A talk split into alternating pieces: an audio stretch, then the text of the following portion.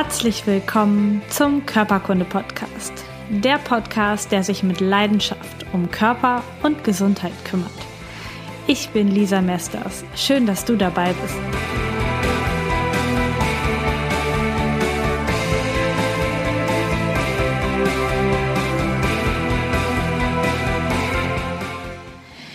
Herzlich willkommen bei Körperkunde. Ich freue mich wahnsinnig, dass du heute wieder mit dabei bist, denn ich habe diese Woche ein richtig, richtig wundervolles Interview für dich. Und zwar habe ich schon letztes Jahr vor Weihnachten, wenn du dir das Video dazu anguckst, siehst du auch im Hintergrund noch den Adventskranz und die Weihnachtsdeko aufgenommen. Und Christine ist so eine wundervolle Frau.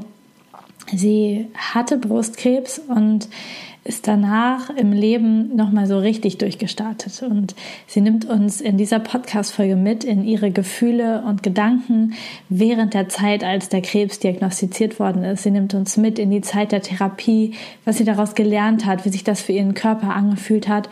Und sie zeigt uns auch, was aus so einer Krankheit entstehen kann. Die Dankbarkeit, die Lebensfreude und die Wertschätzung für alles, die Christine ausstrahlt, ist einmalig und ich liebe einfach die Energie dieses Videos. Ich wünsche dir ganz, ganz viel Spaß, ganz, ganz tolle Erkenntnisse für dich und für dein Leben. Auch wenn du nicht krank bist und hoffentlich auch niemanden in deinem nahen Umfeld hast, der Krebs hat, nutze dieses Interview, hörst dir auf jeden Fall bis zum Ende an, denn gerade für dich auch als gesunder Mensch sind da am Ende noch so viele Informationen drin, die dich schützen können, die gut sind zu wissen, damit du auch gesund bleibst. Denn auch da hat Christine sich weitreichend informiert und deswegen wünsche ich dir ganz, ganz viel Spaß und ja, ich denke, wir legen jetzt einfach direkt los. Herzlich willkommen zum Körperkunde-Podcast. Ich habe heute die wundervolle Christine Raab im Interview. Das haben wir schon ganz lange auf dem Zettel stehen und heute ist es endlich soweit. Christine hat auch einen Podcast und zwar den Soul Beauty Podcast. Sie ist Body, Soul, Mind Coach. Das muss ich kurz ablesen. Bloggerin und YouTuberin ähm, und hat eben auch den Podcast. Sie macht Energiearbeit und ähm, ist spezialisiert auf Naturkosmetik, macht Make-up und und Haare und Brautfrisuren und so. Das kann man alles äh, wunderbar sehen bei ihr auf dem Instagram-Account. Und sie wird uns heute von ihrer spannenden Geschichte erzählen, ähm, von ihrer Gesundungs-, Genesungsgeschichte und wie sie heute damit umgeht und was ähm, da alles in ihrem Leben bis jetzt passiert ist. Und ich glaube, da ist einfach so wahnsinnig viel für alle rauszuziehen. Erstmal herzlich willkommen, Christine, in meinem Podcast. Halli, hallo. Schön, dass ich da sein darf. Ich freue mich auch jetzt schon mega auf unser Gespräch heute. Ja, ich habe mich auch schon so gefreut, habe schon den ganzen Morgen so gedacht, ah, voll cool. ähm, du bist heute, ähm, heute machst du ganz viele Sachen. Du machst Yoga, du hast, ähm, machst die, die Frisuren, du machst das Make-up, du machst den Podcast, du schreibst Blogartikel, du hast einen YouTube-Kanal. Ähm, erzähl doch mal so aus deiner Sicht, wie verbringst du deine Tage, was machst du und ähm, warum machst du das alles? ähm, ja, wie verbringe ich meine Tage? Das ist schon so, also deine ganzen Ankündigungen lassen ja schon erahnen, dass es nicht den einen Tagesablauf gibt bei mir, sondern im Grunde ist es, glaube ich, überhaupt so dieses selbstständigen Ding. Wenn man selbstständig ist, dann hat man nicht so diesen einen Tagesablauf, der immer gleich abläuft. Im Normalfall, wenn es gut läuft, und da versuche ich mich gerade wieder ein bisschen mehr hinzukriegen, das hat die letzten Monate aus verschiedenen Gründen nicht so geklappt, auch wegen meinem Webinar, was ich da morgens immer gegeben habe, aber ich versuche jetzt gerade wieder so ein bisschen mehr in meine morgendliche Routine zu kommen. Also morgens mir wirklich äh, früh erstmal so ein, zwei Stunden Zeit zu nehmen, wirklich für mich, wo ich dann den ganzen Körper einöle und ein bisschen Yoga übe, ein bisschen meditiere und so weiter. Ähm, das wäre dann so ein Punkt, wo ich sage, das wäre was, was immer gleich ist. und ansonsten sind die Tage wirklich immer unterschiedlich. Ähm, ja, du hast ja schon gesagt, was ich so für verschiedene Sachen mache. Das klingt auf den ersten Moment immer viel, aber man muss natürlich dazu sagen, das war ja nicht immer auf einmal alles da, sondern das hat sich so nach und nach ergeben. Ne? Ich bin ja einfach jetzt schon seit, ich glaube, seit sechs Jahren inzwischen schon selbstständig. Ähm, ja, ich glaube schon und habe die ganzen Jahre eben Make-up und Hairstyling gemacht, bin Make-up-Artist und habe da eben überwiegend Bräute und Businesskunden auch betreut und habe mich dann ähm, vor drei Jahren ungefähr auf Naturkosmetik ähm, spezialisiert und auf vegane Stylings aufgrund meiner ganzen Krankheitsgeschichte. Da kommen wir ja bestimmt auch nochmal drauf zu sprechen. Und habe dann dadurch auch durch diese Krankheit eben nochmal die Yogalehrerausbildung gemacht, habe mich einfach wirklich nochmal in diesen ganzen Bereich persönliche Weiterentwicklung tiefer, ja, bin da irgendwie tiefer reingegangen, habe mich mit Energiearbeit beschäftigt und eben diese ganzen Dinge, die dazu gekommen sind, was dazu geführt hat, dass natürlich man nicht mehr jetzt nur hundertprozentig in dem Make-up-Bereich tätig ist, ne, sondern eben, dass auch die anderen Bereiche damit äh, dazugekommen sind. Und dann ist es einfach so, dass es ganz unterschiedlich ist. Also Hochzeiten sind ja zum Beispiel oft im, im ja wirklich von Mai bis Oktober ist so die klassische Hochzeitssaison. Da sind einfach dann viele Hochzeiten am Wochenende. Das heißt, da ist dann die andere Zeit auch so, dass man oft einen Probetermin mit den Bräuten zum Beispiel hat. Und das ist aber jetzt ja im, im Winter nicht mehr so. Oder ich habe jetzt inzwischen auch meine Yogakurse zwei in der Woche, die ich regelmäßig gebe. Also das sind einfach Termine, die regelmäßig dann sind. Ähm, plus ich habe einen dritten Yogakurs, wo ich als Teilnehmer bin, wo ich im Moment aber relativ häufig auch Vertretung mache. Ähm, und so hat man eben innerhalb von der Woche quasi seine verschiedenen festen Termine, mal mehr, mal weniger. Und drumherum ist halt eben die Zeit ja frei planbar und da nutze ich dann auch gern die Zeit, um eben das alles, was so in mir drinsteckt, immer wieder nach draußen zu geben, sei das in Form von einem Blogartikel, sei das in Form von ähm, YouTube-Video oder von einem Podcast, beziehungsweise ich versuche immer die Beiträge so zu machen, dass die dann auf diesen verschiedenen Kanälen online gehen, weil man ja immer jemanden hat, der lieber Video guckt, lieber jemand, der lieber im Auto dann Podcast hört und ähm, versucht es einfach so dann zu machen, dass da alle ähm, das für sich irgendwie nutzen können. Ja, das ist so in Kurzform das, was ich mache. Sehr schön. Seit diesem, seit diesem, Jahr, das kann ich noch dazu sagen, das habe ich immer noch gar nicht so direkt auf dem Schirm, weil es auch so neu ist, aber seit diesem Jahr ähm, bin ich ja auch so vermehrt nochmal in diese Richtung Online-Coaching, ne, also Online-Begleitung über längeren Zeitraum, ähm, weil es einfach auch so ist, dass ja viele mir von weiter weg folgen, also nicht alle immer hier regional nur sind und dann das eigentlich schade ist, ähm, die gerne irgendwie mit mir was machen würden, aber einfach ja nicht hier vor Ort sind und dann ähm, kam es eben so, dass ich das, dass ich jetzt nochmal so ein Online-Angebot sozusagen entwickelt habe in im Laufe dieses Jahres, also deswegen ist noch alles relativ neu, ja. Ja, genau. cool. Da ähneln sich unsere Tagesabläufe total. Das ist immer anders. Also außer, dass ich selten Bräute schminke. Das vor, aber genau, ah, total schön. Ähm, die Leute, die jetzt ähm, das Video gucken, die jetzt über YouTube zuschauen, die sehen schon, dass du am rechten Arm einen Armstrumpf trägst ähm, und mhm. die Zuhörer wissen es jetzt, wo ich es gesagt habe, genau. Ähm, du hattest Brustkrebs ähm, und mhm. ähm, ich habe auf deiner Homepage gesehen, dass das ein großer Wendepunkt in deinem Leben war. Wie war das, als du die Diagnose bekommen hast? Wie ist das, wie ist das gekommen? Wie hast du vielleicht auch gemerkt, dass du Krebs hast? Hast du es überhaupt selber gemerkt oder hat dir das ein Arzt erzählt? Erzähl mal die Geschichte, wie das alles angefangen hat. Also diese, ähm, diese, das Rausfinden, das war, das ist immer ein bisschen lustige Geschichte, weil es eigentlich der Timo festgestellt hat, mein Mann. Also der hat halt irgendwann gesagt, du in der Brust da ist irgendwie so ein Knubbel und dann, ja, okay, ist, ist halt so, ne? Ähm, habe ich mir auch gar nicht so richtig Sorgen gemacht, sondern für mich war das irgendwie, ja, ist bestimmt irgendwie eine Zyste oder so irgendwas und ne, kann man dann irgendwie rausschneiden oder geht von selber weg oder keine Ahnung. Also ich habe mir da eigentlich überhaupt nicht so groß Gedanken drum gemacht. Äh, das war aber, ich glaube, Freitag, Samstag, also irgendwie Wochenende oder sowas. Ich habe dann auf jeden Fall montags bei meiner Frauenärztin angerufen und eben gesagt, ja, hier so ein Knubbel in der Brust, dann würde ich gerne untersuchen lassen. Und da waren die auch so, ja, sie waren irgendwie frisch vom Urlaub zurück und hatten mich da so ein paar Sachen gefragt. Und dann war das eben, okay, ich komme am Mittwoch vorbei, dann wäre da eben das zeitlich gut machbar. Und es war ja für mich auch alles easy peasy. Und äh, bin dann dahin. Und das war jetzt, die Diagnose war dann Ende 2014, also ziemlich genau jetzt vor vier Jahren. Und da war ich gerade 32 und die Ärztin sagte dann auch zu mir, ja, wir gucken jetzt gleich mal und Sie sind ja noch so jung und es wird schon nichts sein und so. Und dann hat sie quasi abgetastet und ich habe natürlich ihr Gesicht gesehen, weil sie mir gegenüberstand und ich habe ihr quasi im Gesicht angesehen, dass es jetzt was anderes ist, wie das, was sie erwartet hätte. Also man hat richtig gesehen, wie das bei ihr so, so ein, wie so ein Schockmoment im Gesicht zu erkennen war oder so. Und das war dann auch für mich so der Moment, wo ich dachte, okay, das ist jetzt vielleicht nicht ganz so gut, aber ich war eigentlich trotzdem noch relativ positiv.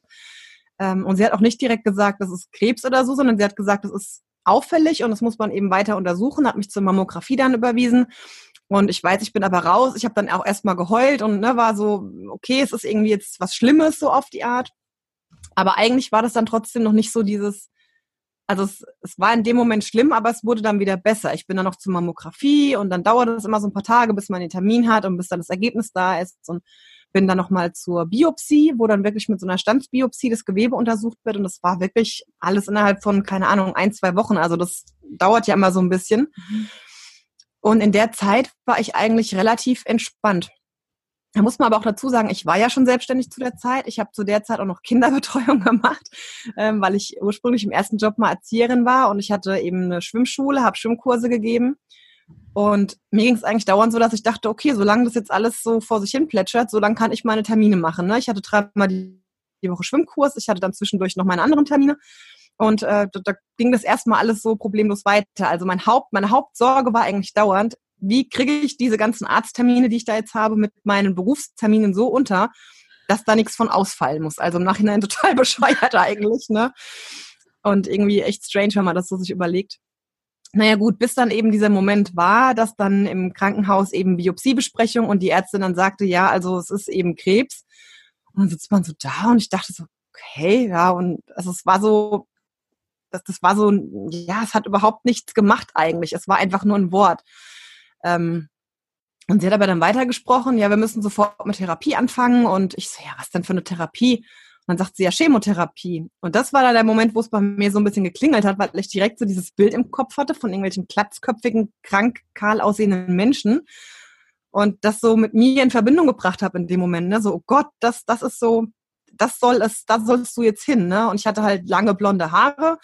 Ähm, ich, gut, ich war im Make-up-Bereich, war jetzt nie so eine klassische also ohne das jetzt irgendwie, ja, es klingt gleichwertend, wenn ich jetzt Tussi sage, aber ich war nie so ein Schickimicki-Mädchen, was den ganzen Tag nur sich mit Schminke beschäftigt hat, sondern es hat sich irgendwie da mal so zufällig mehr oder weniger ergeben. Und ich habe da auch Spaß dran gehabt, aber es war jetzt nie so dieses, ich kann immer nur geschminkt aus dem Haus oder so, das war es eigentlich nie. Aber trotzdem war das natürlich, äh, ja, irgendwie heftig, ne, wenn man dann für sich selber sagt, okay, das werde dann ich sein, so bin ich. Also das war eigentlich der Moment, der, glaube ich, so am schlimmsten war, dieses Erkennen, dass dann die Haare ausgehen, das Erkennen, dass man dann eben auch krank aussieht und witzigerweise gar nicht mal so dieses Gefühl zu sagen, okay, ich bin krank, es ist schlimm, es, ich könnte daran sterben oder so. Ähm, wobei die Ärztin auch das in keinem Moment gesagt hat. Also es war von Anfang an so ihr Ding, ja, okay, wir machen jetzt die Therapie und dann äh, alles wieder gut so auf die Art. Ne? Ja, das war eben so der, der Moment der Diagnose.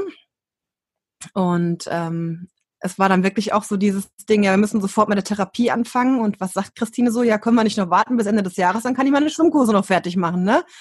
Also so total verrückt eigentlich. Äh, wenn ich im Nachhinein das so denke, dann denke ich echt, Gott, ey, wie bescheuert, ne?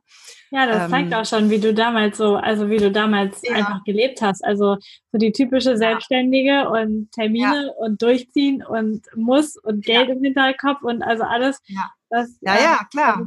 Das ist, das ist Druck, das sind Existenzgeschichten, ne? Also das ist schon äh, auch nicht so ohne. Gut, aber es ging halt nicht. Also es war dann wirklich so mit dem Moment der Diagnose kommst du in so eine, in so eine, ich sag mal, ärztliche Maschinerie. Also dann kommen eben noch äh, zig Untersuchungen, von, ich glaube, MRT, CT, Lunge, Röntgen, Knochenzintigramm und was da alles so gemacht wird, was mir in dem Moment auch gar nicht so klar war, warum. Es war einfach so, okay, das wird jetzt alles so gemacht. Und es war dann wirklich erst nach ein paar Tagen, wo es dann äh, genauer in diese Besprechung ging. Es wird dann so eine Tumorkonferenz gemacht im Krankenhaus, wo eben alle beteiligten ja, Fachstellen ihre Meinung sagen. Und da war dann erst so dieses, ja, es ist sonst alles frei, es sind nur irgendwie ein paar Lymphknoten befallen und wo mir erst so klar wurde, ach so, wir haben das alles gemacht, um quasi zu checken, ob irgendwo schon Metastasen in Organen sind oder so. Ich glaube eigentlich auch im Nachhinein ganz gut, dass ich das alles nicht so genau wusste, sondern das alles wie so ein Film irgendwie einfach hab machen lassen. Ähm, ja, und ich bin dann auch wirklich, äh, äh das war dann Anfang 2015, am, ich glaube, 2., 3. Januar direkt ging dann die Chemotherapie los. Bis dahin natürlich diese ganzen Untersuchungen, alles besprechen. Ich habe die Chemotherapie auch nicht im Krankenhaus gemacht, sondern in einer, in einer Arztpraxis vor Ort ambulant und ähm, war natürlich dort, habe mich da vorgestellt, mir alles angeguckt, war im Perückenladen, habe da Perücken probiert. Also das klingt jetzt, wenn man es erzählt, so zack, zack, war das so, aber in diesen zwei, drei Wochen ist so viel passiert. auch mit Kinderwunschklinik ne, wurde uns dann geraten, uns da in der Kinderwunschklinik vorzustellen, weil wir ja noch keine Kinder haben und dass man da eventuell vorsorglich Behandlung macht und so, was wir auch gemacht haben. Aber das ist dann, also ich habe irgendwie nach drei Wochen gesagt, ich könnte jetzt über diese Zeit schon ein Buch schreiben, weil da so ja. viel passiert und es alles so verrückt ist und was du auch für Sachen erlebst. Ne? Also in der Kinderwunschklinik habe ich angerufen und habe der so erklärt, ja, Brustkrebs und möchte jetzt einen Termin schnellstmöglich, um das alles rauszufinden und so. Und dann, ja, wir haben erst im Februar einen Termin. Und du denkst, hallo, hast du mir nicht zugehört?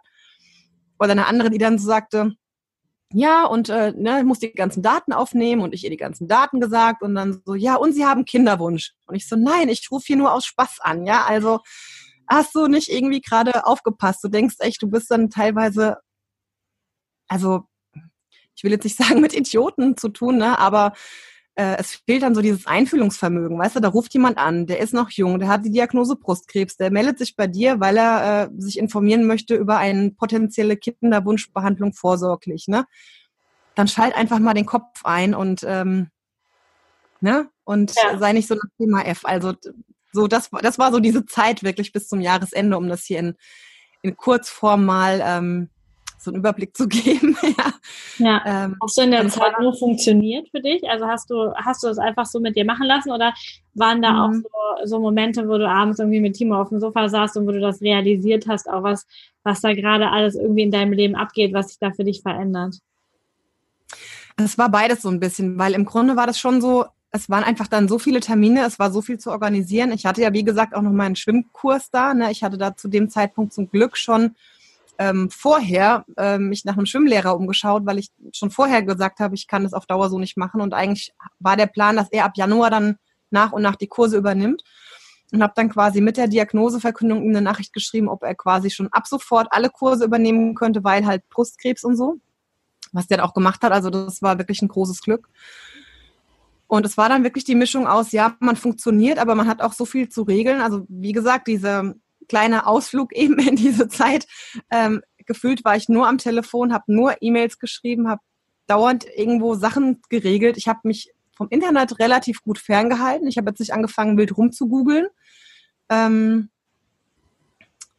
weil ich glaube, das Problem ist so ein bisschen, du brauchst irgendwie auch jemanden, auf den du hören kannst. Und wenn du selber dann zu viele Informationen hast und dann überhaupt nicht mehr weißt, was davon jetzt richtig ist, dann fühlst du dich eigentlich permanent schlecht betreut und unsicher.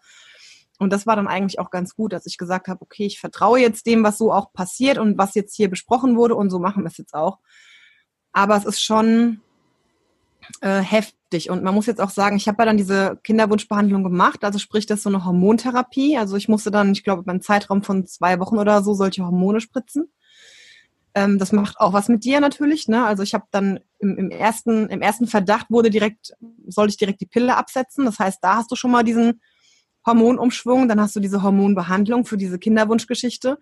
Dann war ich zwischendurch nochmal im Krankenhaus, weil da die Lymphknoten rausoperiert wurden, warum ich ja jetzt auch den Arm trage. Das ist ja so ein sekundäres ähm, Lymphödem.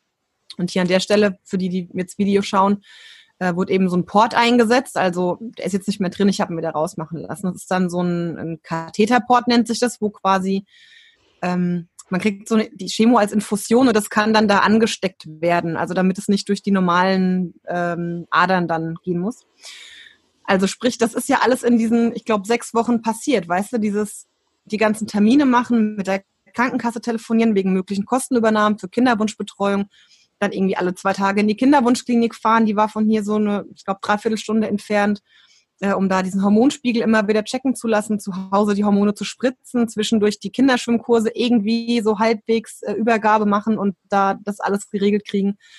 Ähm, also deswegen, es war schon, es war schon auch so, dass man funktionieren musste, um das alles irgendwie geregelt zu kriegen. Aber es war natürlich zwischendurch mit Sicherheit auch die Zeit, ähm, wo du einfach da sitzt und heulst und denkst, es ist alles so, ja, einfach nicht schön äh, und warum und ich finde es, ja, also wo man auch verzweifelt ist oder wo ich oft auch so diese, zwischendurch auch diese verzweifelten Momente hatte, ne, dieses, oh Gott, wie geht es alles weiter und so.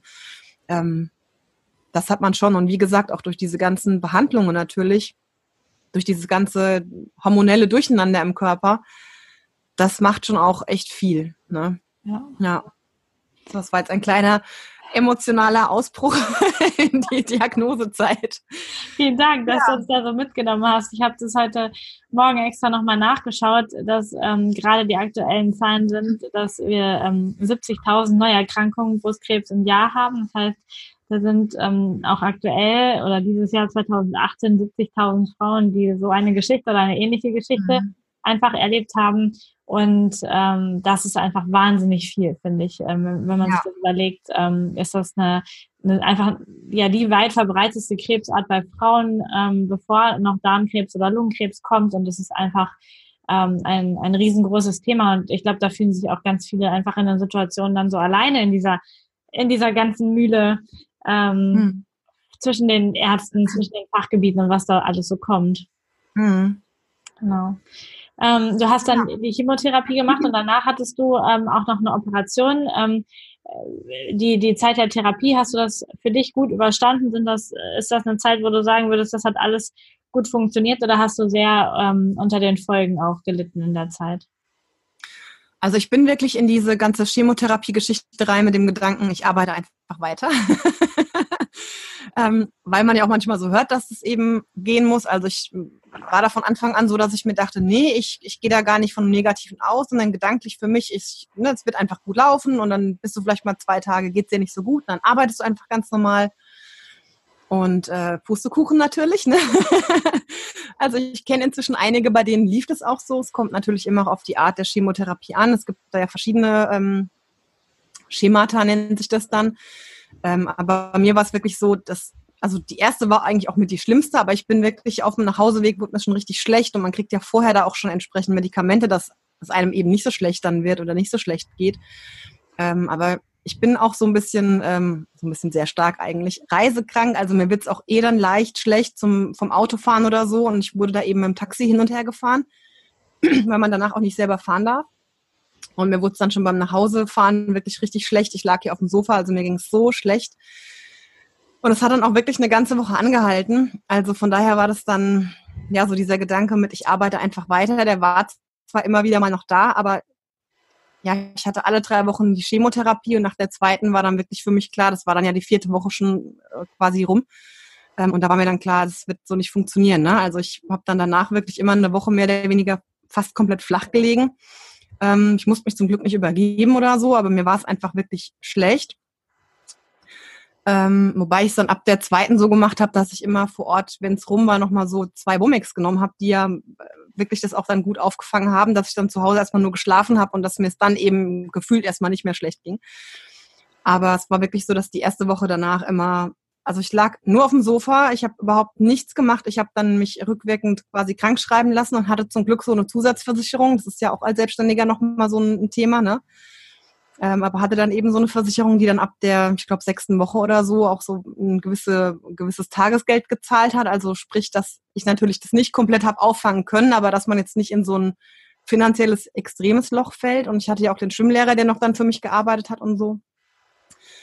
Aber ich habe dann wirklich, ich war am Ende dann äh, 14 Monate krankgeschrieben.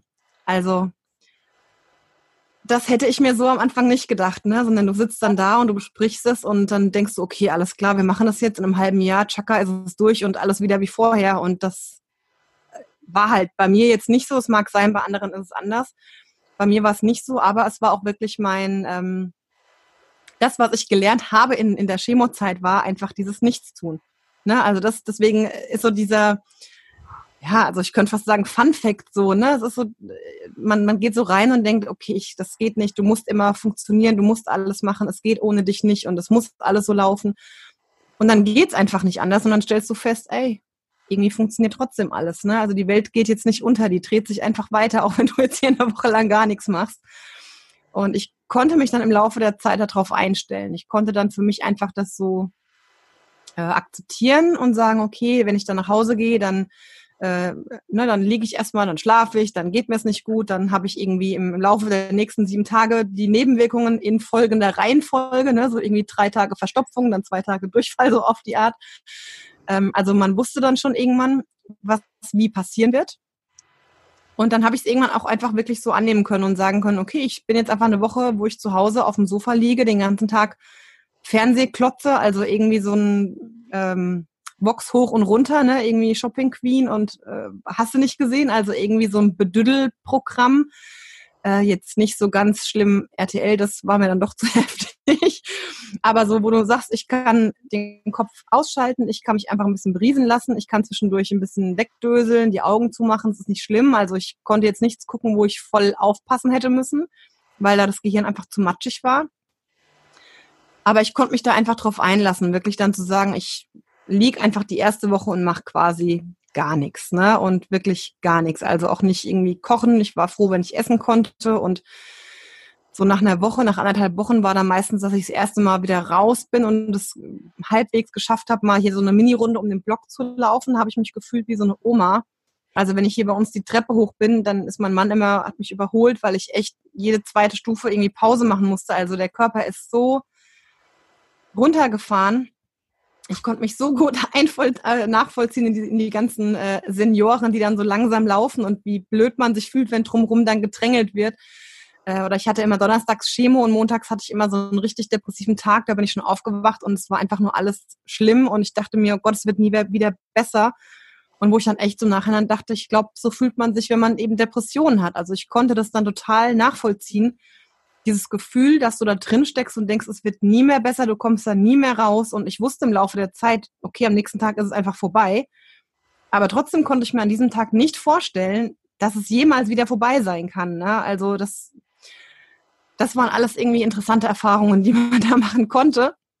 Äh, und die sicher dann dazu geführt haben, jetzt im Nachhinein, dass ich manche Sachen, andere Krankheiten oder wie auch immer, dass, dass man das irgendwie besser nachvollziehen kann, ne? weil man gezwungenermaßen selber in so einen Zustand vielleicht katapultiert wurde. Ja. Ja, also von daher, ähm, ja, war das schon eine sehr anstrengende Zeit auch. So im Nachhinein würde ich sagen, die ist heftig, aber machbar. Also es geht rum.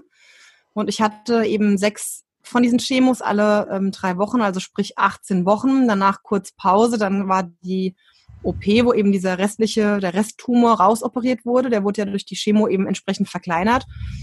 Mm, und dann wieder kurz Pause und dann nochmal Bestrahlung. Ich glaube so 33 Mal, also du wirklich Montag bis Freitag jeden Tag eben zur Bestrahlung nochmal ins Krankenhaus, also bei mir was im Krankenhaus äh, gefahren wurdest.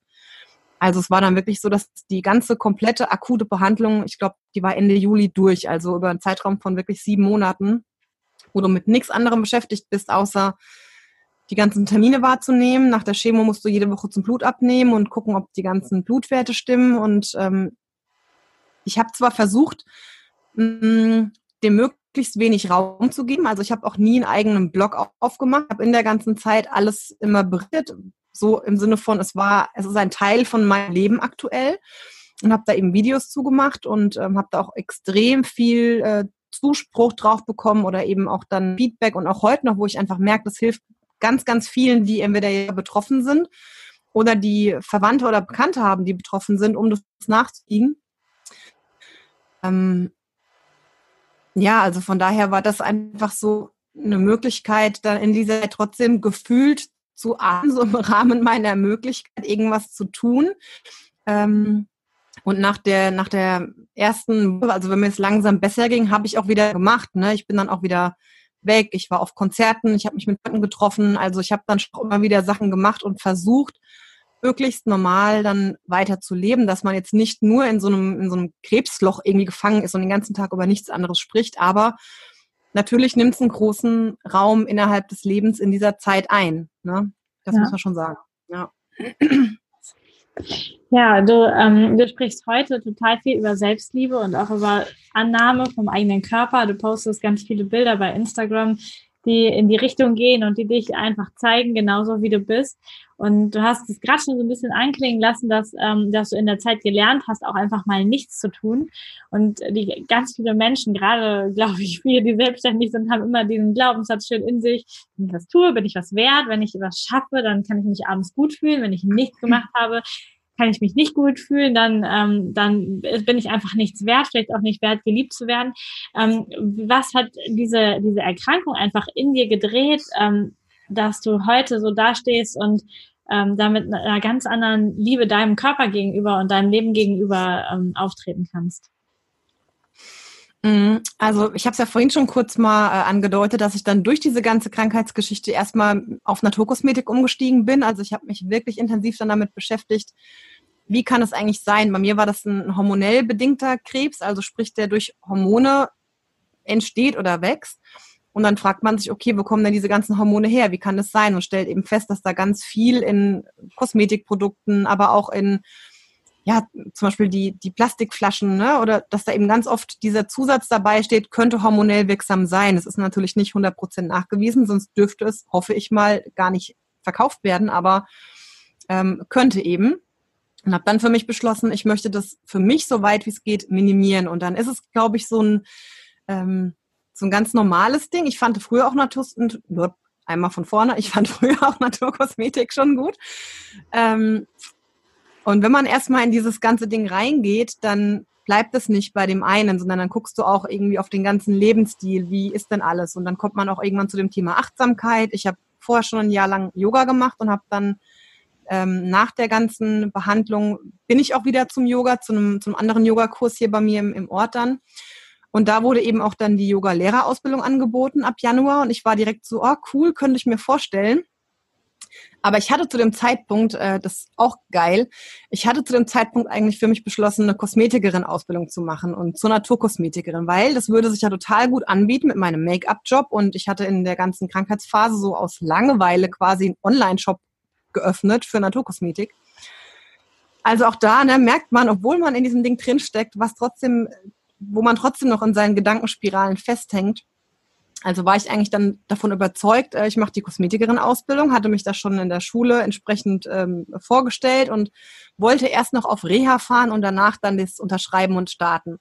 Und habe dann das mit der Yogalehrerausbildung gesehen und war schon gedanklich so, ah, du könntest auch eigentlich beides machen. Und ne, war schon für mich ganz stolz zu sagen, nein, das machst du nicht, weil das ist so typisch, so würdest du es immer machen und du hast ja jetzt gelernt, das geht so nicht, ne? Also brauchst mehr Zeit, also machst du nicht. Und bin dann in die Reha gefahren und war da auch in äh, Yoga und Meditation und habe da wirklich, äh, ich sage mal, das ist so diese Erkenntnis getroffen, so aus mir raus, wie man es manchmal so hört, so erleuchtungsmäßig, so nein, ich will gar nicht diese Kosmetikerausbildung machen, sondern ich will das Yoga-Lehrerausbildung machen. Und diese Kosmetiker-Geschichte, die wäre so total vom Kopf gesteuert gewesen, ja, so das wäre praktisch das wird sich anbieten. Also, ne, so der Verstand ist alles, ja, das ist doch total logisch und so.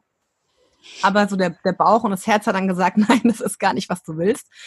Ähm, sondern mach die Yogalehrerausbildung. Und ich wollte die wirklich dann auch nur für mich machen und nicht zum Unterrichten oder so, sondern einfach nur für mich, weil ich eben gemerkt habe, in den Yogastunden ist der Kopf ruhig. Also es ist einfach weg. Ich kann so ganz bei mir sein. Ähm, und gerade nach der Krankheit war das wirklich, die ersten Stunden, die waren, ich will jetzt nicht sagen eine Qual, aber es war einfach so, ich war in einem ganz normalen Kurs. Ich war vorher immer ziemlich sportlich. Und jetzt war es so, mein Körper war quasi wie auf Null. Der war wie, ja, wie wenn ich 80 wäre. Also ich konnte die einfachsten Sachen kaum noch, ich konnte mich kaum bewegen. Ich war total schnell außer Atem, musste Pause machen und um mich rum alle Jüngeren und Älteren, Dickeren und Dünneren, die alle das easy peasy konnten. Ne? Und ich war schon wieder voll frustriert. Ja, so, äh, warum kann ich das jetzt nicht? Und oh Mann, wie blöd. Und ne, war da so voll in diesem, äh, mit mir selber geschimpft. Ähm, und von daher war das wirklich so eine der, der besten Entscheidungen, das für mich zu erkennen, dass ich trotzdem so bei mir bin, also dass, dass eben es überwiegt, dieses, mh, im Reinspüren, dieses bei mir sein überwiegt diesem, oh Mann, ich kann das jetzt nicht, wie blöd. Und habe dann die Ausbildung gemacht. Und da ist eben ein ganz großer Teil auch wirklich, ähm, ja, das, das, sich mit dem Leben zu beschäftigen. Also Yoga ist ja eigentlich eine Philosophie. Und das ist wirklich so lebensumfassend. Deswegen nutze ich auch diese ganzen philosophischen Ansätze in meinen Coachings heute sehr, weil es eben nicht darum geht zu sagen, ich kann die beste Asana hier auf, dem, auf der Matte und ich kann Kopfstand oder so, sondern es geht darum, ey, wie will ich eigentlich leben? Wer will ich sein? Was ist das, was mein Ego jetzt sagt? Will ich diese Dinge jetzt haben und besitzen? Ne? Also es gibt so diese, äh, gibt so verschiedene, ich sag mal, Lebensempfehlungen, so Yamas und Niyamas nennt sich das, wie man mit sich und auch mit anderen umgehen soll. Und da geht es eben auch darum, dass man ähm, sich freimachen sollte davon, Dinge anzuhäufen, also Besitztümer. Und dass eben da die Frage hinten dran steht, warum will ich das jetzt haben? Warum will ich die neue Tasche haben? Warum denke ich, ich muss das Auto haben? Worum geht's? Und da sind wir wieder bei dem Punkt, den du eben auch schon angesprochen hast. Ne? Es geht ja gar nicht oft drum, die Tasche zu haben, sondern es geht darum, dass ich mir die kaufe und dann denke, dann bin ich jemand, dann kriege ich irgendwie Anerkennung von außen. Ähm, also ganz oft wird da das Ego so ein bisschen getriggert. Und ähm, das sind eben alles ganz, ganz viele Dinge, die da wirklich mit drin stecken und die mich halt genau da abgeholt haben, so wie ich es gebraucht habe. Ich habe schon immer auch einen Erzieherberuf, also da ist Reflexion einfach äh, Tagesthema, aber ähm, ich habe nochmal einen ganz anderen Blickwinkel bekommen auf diese ganzen Thematiken und auch wirklich, ähm, ja, auch einfach wirklich äh, in dieser Beschäftigung mit dem Körper wegzukommen von dem, oh Mann, ich kann das noch nicht, wie frustrierend. Das ist heute immer noch so. Das wird auch, glaube ich, immer wieder so bleiben. Das ist auch, glaube ich, normal. Wir sind ja Menschen und wir haben einfach so unser Bestreben nach gewissen Dingen. Aber gleichzeitig kann ich heute auch sehen, krass, was der Körper geleistet hat. Also ich kann mich noch erinnern, wie es war in dieser Zeit. Ja, ich konnte die Treppe nicht hochlaufen. In der ersten Reha, ich konnte keine Treppe laufen. Ich musste immer mit dem Aufzug fahren. Ich habe irgendwie jede Woche geheult, weil ich im Nordic Walking nicht hinterhergekommen bin und dann frustriert war und sauer auf meinen Körper war, dass der das jetzt nicht einfach so macht, wie ich es haben will. Und dann aber zu sagen, ey, was hat der geleistet? Ja, was hat der für, für einen krassen Scheiß mitgemacht, diesen ganzen Chemokram da durchzulaufen, der war echt auf Null. Ich meine, ich hatte keine Haare mehr, ich hatte keine Wimpern mehr, ich, also, ne, ich hatte Nasenbluten, ich hatte Durchfall, also was du alles so hast. Und jetzt funktioniert er einfach ganz normal. Ja, jetzt ist er einfach, jetzt sitzen wir hier, jetzt sind die Haare wieder da, jetzt ist äh, bis auf jetzt das, das kleine Lymphödem, was vernachlässigbar ist, funktioniert er einfach und der sagt nicht jeden Tag, ey du blöde Kuh, was hast du mit mir gemacht, oder? sondern der ist total einfach so da und trägt mich hier jeden Tag schön durchs Leben und lässt mich hier auf meinen Füßen laufen und lässt mich im Yoga Hunde und Liegestütze und keine Ahnung was machen und ich ärgere mich manchmal und denke, ey, warum kann ich jetzt diesen Hund noch nicht besser und warum kann ich der jetzt nicht noch tiefer? Und dann ist, glaube ich, der Punkt immer zu sagen, ey, wie geil ist es eigentlich, dass ich das jetzt machen kann, ja? Und das ist so, ähm, ja, das sind einfach diese, diese Sachen, die sich da so in dieser Zeit gewandelt haben. Also wirklich die Kombi aus, ähm, mich damit zu beschäftigen, wo kommt eigentlich das her, was könnten Ursachen auch von außen sein für solche Krebssachen wie diese ganzen Hormone und dann über diesen Schwenk zum Naturkosmetik, okay, was tue ich eigentlich meinem Körper an, was schmiere ich mir eigentlich jeden Tag drauf? Was ja auch dann dazu geführt hat, dass ich es auch nicht mehr bei anderen machen wollte, weil ich immer dann dachte, ich kann doch nicht äh, dem jetzt irgendwie so eine Silikon-Paraben-Erdölpaste ins Gesicht schmieren, jetzt mal ganz plump gesagt. Ne? Ähm, geht einfach nicht. Und dann eben diesen weiteren Schritt über, okay, was tut man sich sonst an und wirklich da in diese Reflexion zu gehen und in dieses sich auseinandersetzen. Und da hat mir eben auch diese ganze ähm, Yoga-Philosophie sehr geholfen. Und ich sage immer, häufig kommt man über die Asanas zum Yoga und am Ende ist das eigentlich das, was fast am, am wenigsten wichtig ist. Äh, und das ist eben das, was ich auch versuche zu vermitteln, sowohl in den Yoga-Stunden, sowohl auch in meinen ganzen äh, Posts online, als auch dann wirklich im Online-Coaching, wo ich wirklich über diese ähm, Fragen zur Selbstreflexion versuche, die Leute dahin zu bringen, zu gucken, okay, was steckt da eigentlich hinten dran? Und ich meine, ganz oft steckt bei jedem, einschließlich mir und vielleicht eventuell auch dir, äh, ja immer so dieses Bedürfnis hinten dran, wirklich auch geliebt zu werden, auch diese Selbstliebe. Ähm, und oft hängt es ja auch zusammen, dass wir das Gefühl haben, wir brauchen jemanden, der uns von außen das bestätigt, dass wir eben gut sind, dass wir das wert sind, dass wir geliebt werden. Und ähm, ich glaube, da dürfen wir alle noch ganz, ganz viel äh, für uns einfach erkennen, dass, dass es nicht immer von wem von außen abhängt, sondern dass wir uns das jeden Tag auch selber so, so geben und sagen dürfen. Und das ist ja in der Gesellschaft leider nicht so Thema. Das wird ja als Kind nicht beigebracht. Im Gegenteil. Da gibt es eher so Sachen wie Eigenlob stinkt oder so. Also eigentlich sogar eher das Gegenteil. Ähm, ja, und da versuche ich einfach, ähm, das so aufgrund meiner eigenen Erfahrungen mit anderen zu teilen. Also ich bin jetzt nie jemand, der sagt, ich habe die Weisheit mit dem Löffel gefressen oder ich habe hier die große Erkenntnis für mich gepachtet, sondern ich versuche eigentlich immer nur, das so zu teilen, wie ich es für mich erlebt habe oder wie ich das für mich sehe und merke aber, dass das, ähm, dass viele sich da angesprochen fühlen, sagen wir es mal so. Ja. Ja, ah, schön. schön, schön. Ja. Ähm, wie die Leute sehen im Video vielleicht. Mich berührt das sehr, was du sagst. Ähm, und die, die Podcast hören, die müssen sich angucken oder können, haben vielleicht das selber auch gespürt. Ähm, du hast ganz am Anfang einmal so kurz eingeworfen, dass die Frauenärztin sofort gesagt hat, dass du die Pille absetzen sollst, als mhm nur der Verdacht war. Jetzt hast du gerade über ähm, hormonaktive Kosmetika gesprochen und auch über diese Wasserflaschen und es gibt noch ganz viele weitere Dinge, die da einfach mit reinspielen, ähm, die uns in unserem Hormonhaushalt beeinflussen. Ähm, im, Im besten Falle einfach nur den Hormonhaushalt und den Zyklus beeinflussen. Ähm, Im blödsten Fall tatsächlich auch Krebs hervorrufen, die Mutation von Zellen hervorrufen. Ähm, was hast du noch für dich geändert ähm, nach dieser Diagnose jetzt? So ganz praktisch im Alltag, neben anderen Kosmetikern und wahrscheinlich nimmst du die Pille nicht. Ähm, was, ähm, was machst du noch, ähm, was dir hilft oder deinem Körper hilft, gesund zu sein? Ähm, also grundsätzlich ist es, glaube ich, wirklich so, dass wenn man erstmal eintaucht in dieses, in eine Thematik in dieser Richtung, dass dann viel anderes sich nachzieht. Also auch wenn man da mal online guckt, dann hat Naturkosmetik führt auch schnell zu Themen wie Nachhaltigkeit, zu Themen wie bewusst leben, grün leben. Äh, und das sind alles auch Themen, die schon immer mit denen ich schon immer was zu tun hatte, die mich schon immer auch angesprochen haben, auch so diese Alternativen. Also das ist wirklich was, wo ich da sehr versuche, drauf zu achten. Also insgesamt auch nachhaltiger zu leben. Das geht jetzt auch los bei irgendwie äh, Kleidung, die fair hergestellt wurde. Ne? Auch da gleiches Prinzip. Was gebe ich auf meine Haut? In was kleide ich mich? Ne? Es ist irgendwie was, was äh, auf die billigste Art und Weise mit den schlimmsten Farben hergestellt wurde äh, auch aus dem yogischen Aspekt, ne, so was, äh, wie kümmere ich mich um mich selber, wie kleide ich meinen Körper, der ja diese Hülle ist, ne? Ähm, und wirklich auch Wasser, wie schon erwähnt, haben wir jetzt nur noch in den Glasflaschen, also haben überhaupt da keine Plastikflaschen mehr, die Kosmetikprodukte natürlich. Ähm, ich versuche schon immer, oder zwischenzeitlich natürlich nicht so, ist auch immer so ein finanzielles Ding, aber ich versuche möglichst Bio-Dinge ähm, zu kaufen, also vor allem Obst und Gemüse.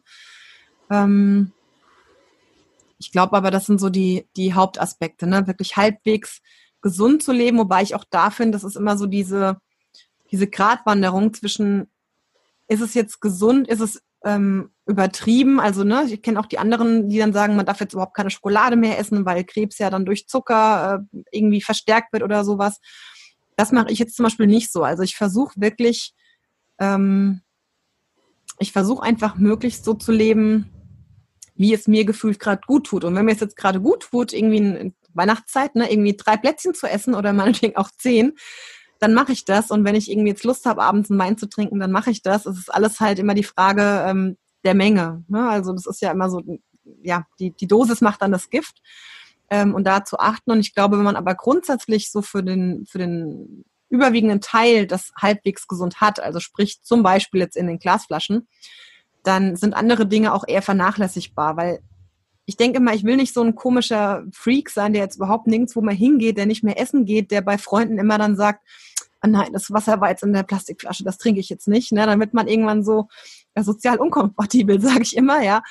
Ähm, aber dann ist es nicht mehr so diese Menge. Ne? Und deswegen versuche ich das für mich so in, in meinem möglich, in meinen Möglichkeiten, in meinem täglichen Leben ähm, so zu haben, um es dann woanders eben auch ein bisschen mal, ich sag mal, fünf gerade sein zu lassen. Und wenn ich auf den Weihnachtsmarkt gehe und ich esse einen Crepe äh, und da ist, glaube ich, Ei drin, dann ist es vielleicht auch jetzt kein Bio-Ei, gehe ich mal von aus. Ne?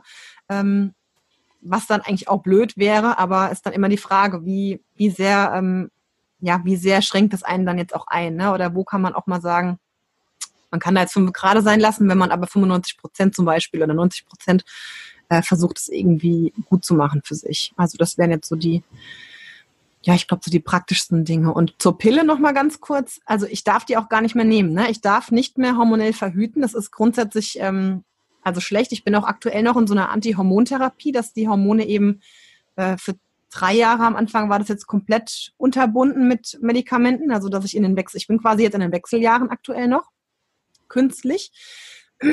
Und ich dürfte aber auch anschließend, oder dürfen tue ich natürlich alles, ne? mir kann ja keiner was verbieten, aber es wird eben absolut abgeraten von hormoneller Verhütung. Und das finde ich einfach krass, wo ich denke, okay, warum wird es so abgeraten? Also wenn, wenn das so quasi, wenn man davon so krass abrät, hat man ja doch irgendwo im Kopf diesen Verdacht, dass es zusammenhängt. Und das finde ich eigentlich mega krass. Also seit es bei mir so war, bin ich äh, echt voll der große Pillengegner, weil ich denke, das ist so verrückt, was man da so jungen Mädchen, ich habe die auch echt lange genommen, was man da so einfach mal so gibt, ohne zu wissen, was es genau macht. Und äh, ich finde es echt schockierend. Also ich finde es wirklich schockierend, ja.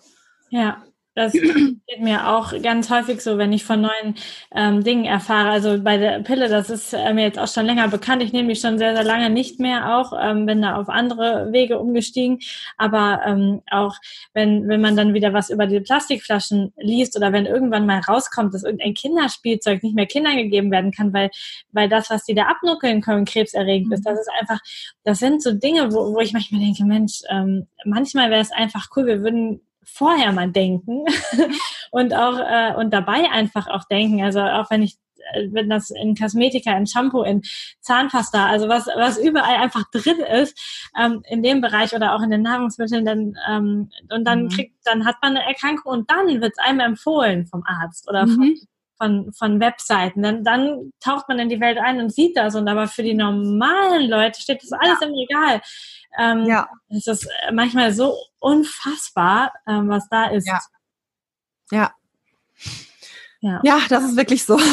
also, äh, ich kann es gerade auch in dem ganzen ja, Naturkosmetik oder auch Ernährungsbereich, ähm, kann ich dir da echt voll zustimmen, wo ich denke, warum muss es überhaupt so sein? Ja, warum muss es den ganzen anderen Mist dann eigentlich geben? Und äh, auch so ein Bio, ja, das, warum, warum muss Bio extra gekennzeichnet sein? Warum ist es nicht andersrum, dass du sagst, Bio ist eigentlich Standard und bei anderen Sachen steht dann drauf, ähm, Achtung, kann, kann potenziell äh, tödlich wirken oder keine Ahnung was, ja.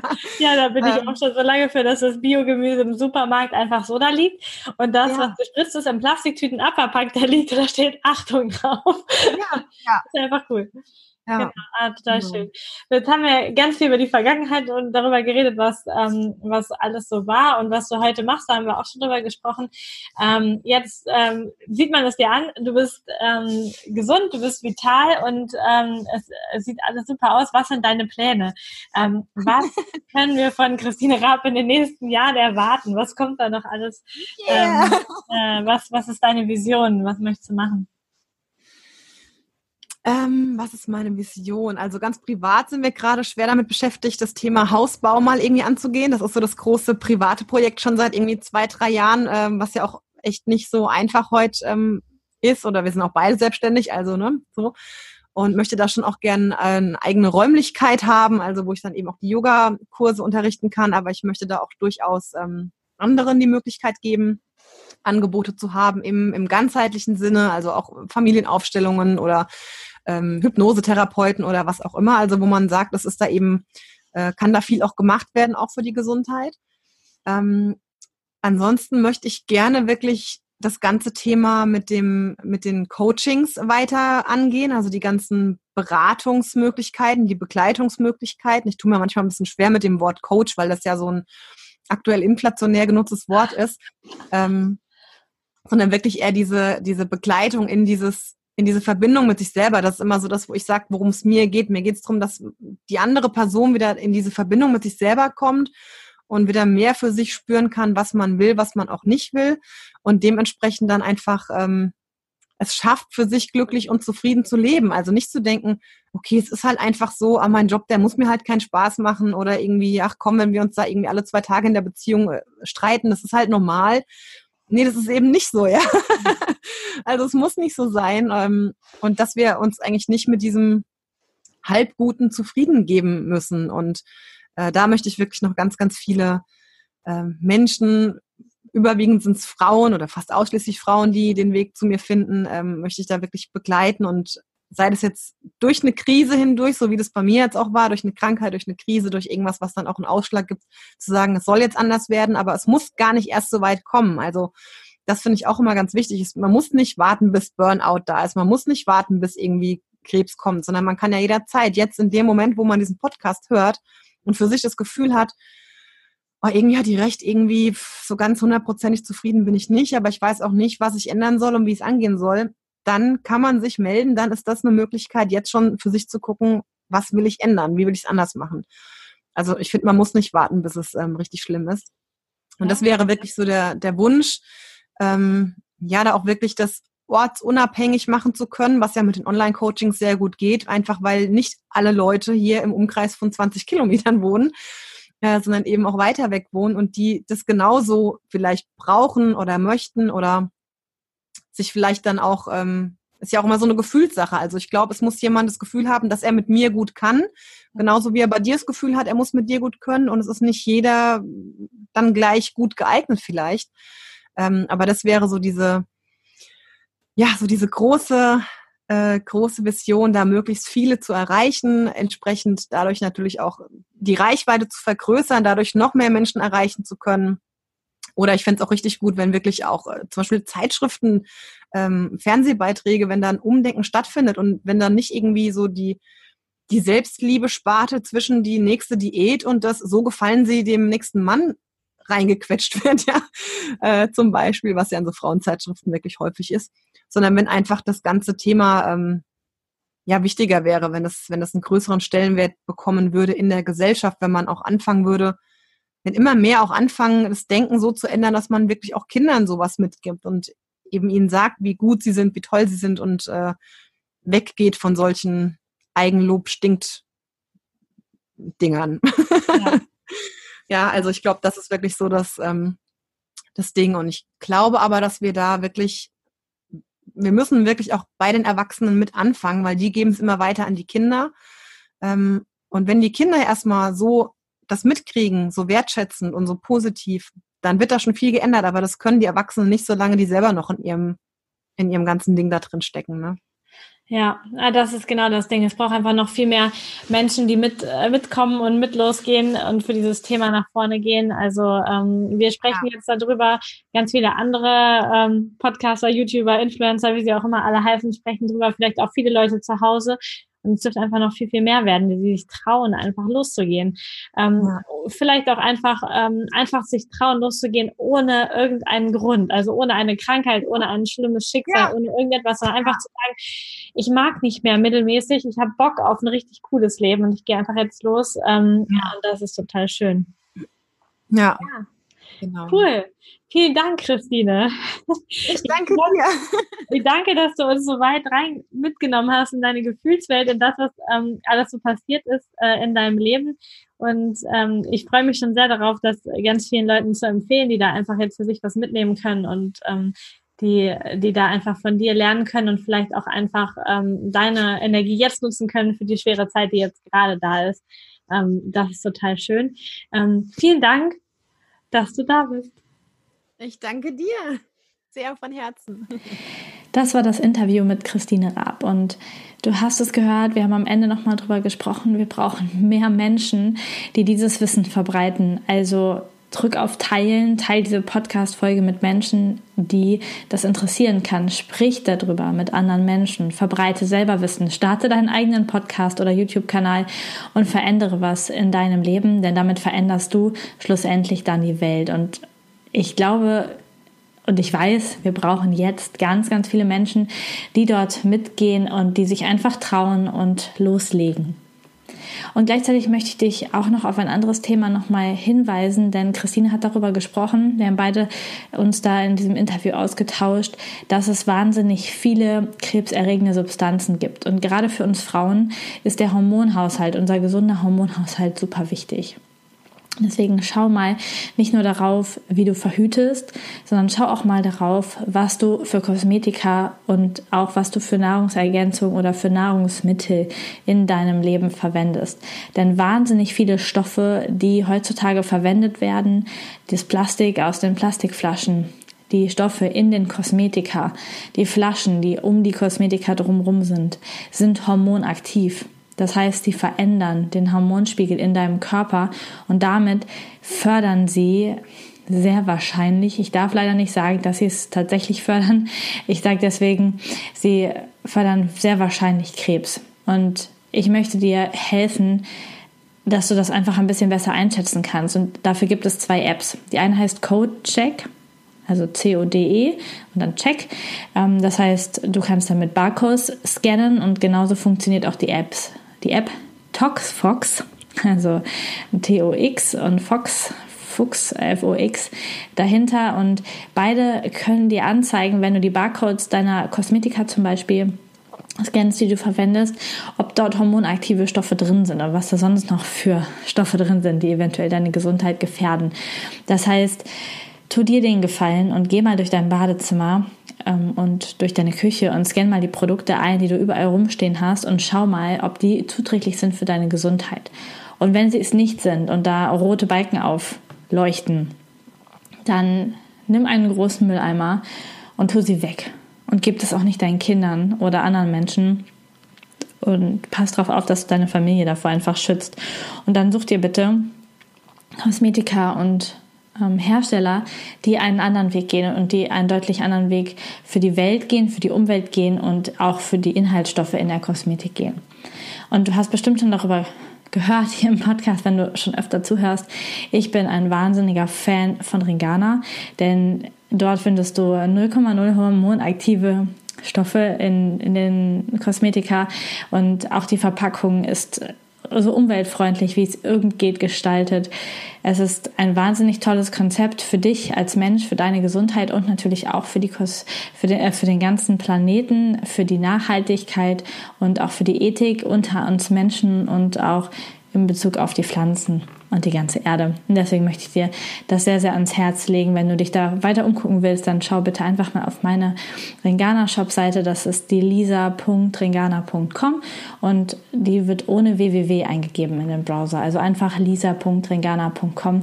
Informier dich einfach, scan erst alles und dann schau mal, was für dich das Richtige ist, für deine Gesundheit und für deine Hormone. Und in diesem Sinne wünsche ich dir einen wundervollen Tag. Genieß dein Leben in jeder Sekunde und ich hoffe, wir hören uns nächste Woche wieder.